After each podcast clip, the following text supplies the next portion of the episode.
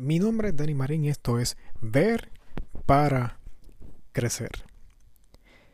Hay una vocecita que me susurra al oído cada vez que comienzo un proyecto o una presentación, un capítulo de, un libro, un live en Instagram, incluso hasta a veces hasta un sencillo dibujo.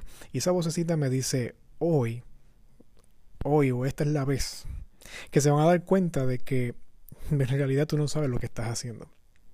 Entonces cuando se acaba eso que voy a hacer y gracias a Dios todo sale bien, sabes que en lugar de sentir gozo o satisfacción, lo que siento es alivio. Yo soy de los que desayuno, almuerzo y ceno síndrome del impostor. Y ese síndrome me acompaña hasta cuando quiero comprar algo que me gusta y me dice, no gastes ese dinero porque si te quedas sin ingreso mañana, o sea, es posible. Mire lo serio que es el asunto este del síndrome del impostor que me embarca, que es como cuando yo me gradué de la universidad, yo esperé casi seis meses. Una llamada de la universidad diciéndome y reclamándome el diploma de vuelta porque habrían cometido un error. Es como yo ni siquiera me tomé fotos de mi graduación. Yo creo que yo ni me pude disfrutar mi graduación. En cualquier momento yo esperaba que alguien dijera, no, eh, nos equivocamos, lo siento, tienes que devolver, vete para tu casa de nuevo y tu familia está aquí, vas a pasar una vergüenza. Y aún esos seis meses después todavía esperaba que alguien me llamara para decirme que hubo un error y que en realidad nunca me gradué. A ese nivel estaba mi síndrome del impostor. Y yo sé que suena ridículo, pero eso es el discurso del síndrome del impostor que te dice que no eres suficiente, que solo tuviste suerte. O te dice que todos los demás saben lo que están haciendo, menos tú. Yo estoy aprendiendo a escuchar la voz del Espíritu Santo, porque su discurso es bastante diferente al del síndrome del impostor, y me hace sentir seguro, y me dice que me dio dones, que está conmigo, y me dice que me recuerda constantemente que soy un hijo amado y que en mis límites es donde se expone y se expresa su poder. Y si lo dice conmigo, también lo dice contigo. Y yo sé que el síndrome de impostor me va a, acompañar conmigo todos los días hasta que me muera. Y la realidad es que contigo también. Es posible que también camine todos días contigo todos los días. Es posible que lo estés sintiendo ahora mismo. Pero también el Espíritu Santo promete estar contigo hasta el final. Y aunque yo no puedo callar el síndrome del impostor en mi corazón, en mi mente, sí puedo escoger prestarle más atención al Espíritu Santo, con la esperanza de que eventualmente su voz sea la más fuerte en mi vida. Y hoy yo te quiero invitar a que también decidas escoger escuchar la voz del Espíritu Santo. Y no siempre va a ser fácil. De hecho, la realidad es que necesita un poco de práctica en el proceso. Pero sé que en la medida que vayas aprendiendo a escuchar la voz del Espíritu Santo, la voz del síndrome de impostor se va a hacer cada vez más bajita, más bajita, hasta que sea solamente un simple suspiro. Mi nombre es Dani Marín y esto fue Ver para Crecer.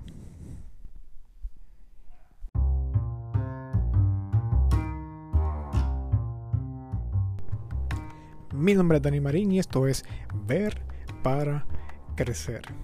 Todas las semanas tomamos un principio de la palabra, un principio, un principio de fe y lo presentamos de una manera accesible, de manera clara, para que podamos utilizarlo y vivir a propósito. Me gustaría compartirte la siguiente idea. Cuando, de hecho, hablando de ideas, cuando Dios nos da una idea. ¿Qué pasa cuando Dios nos da una idea? Cuando Dios coloca en, nuestra, en nuestro corazón un sueño, un anhelo, una ambición, este, una meta, algo que queremos alcanzar. Yo pienso que todos tenemos ideas para que puede llevar nuestra vida un paso más adelante. Todos tenemos una meta, todos tenemos un sueño. Pero la realidad es que cuando recibimos en nuestro corazón un sueño, una meta, una idea, tenemos dos opciones.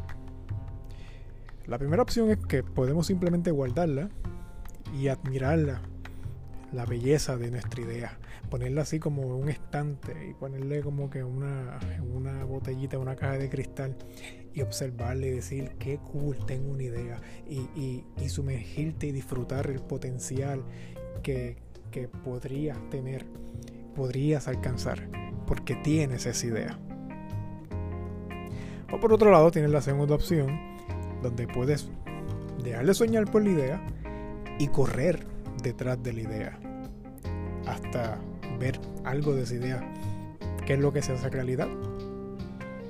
Lo que pasa es que cuando seguimos las ideas, pues siempre nos van a hacer atravesar por estas cuevas o estos lugares que pues se ven tenebrosos, que nosotros llamamos incertidumbre y llamamos riesgos, riesgos a fracasar, riesgos a que te quedes en, vergüenza, miedo a que de momento no se den las cosas como tú pensabas. Ese miedo, esa incertidumbre o, no ser suficiente, son como estas cuevas donde nos hace atravesar, queramos o no, cuando decidimos perseguir una idea.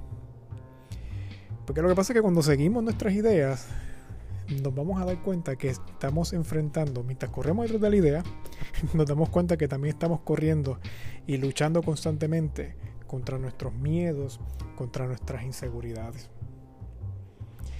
La realidad es que es más cómodo soñar con tu idea que seguir tu idea.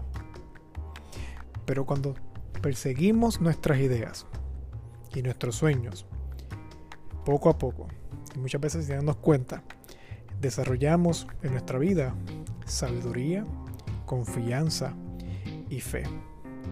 Así que si algo que yo te invitaría en esta tarde es que simplemente, oye, atrévete y persigue tu idea. Y no importa si, si, es una idea popular como hacer un negocio o algo tan sencillo como organizar tu casa. No importa si es algo enorme como construir algo nuevo o simplemente atreverte a, acercarte a una persona y comenzar una nueva amistad o una nueva relación.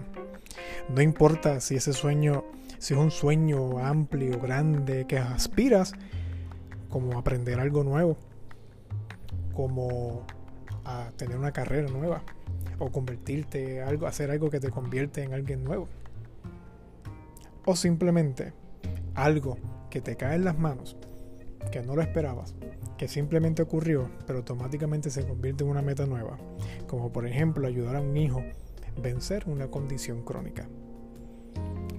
No sé, yo lo que sé es que seguir sueños e ideas son una herramienta para ayudarte a crecer y madurar.